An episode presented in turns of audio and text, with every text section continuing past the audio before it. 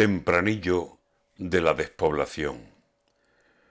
Poco a poco, sin ruido, pero con perfil de pena, aunque nadie lo comente, España se nos despuebla. Se están quedando vacíos, a chorro, pueblos y aldeas, y la historia de la gente queda olvidada en la piedra que sin el calor humano va convirtiéndose en tierra, anónimo cementerio con sepulturas de ausencias. Pueblos de España que ayer fueron feliz referencia, se están quedando sin gente.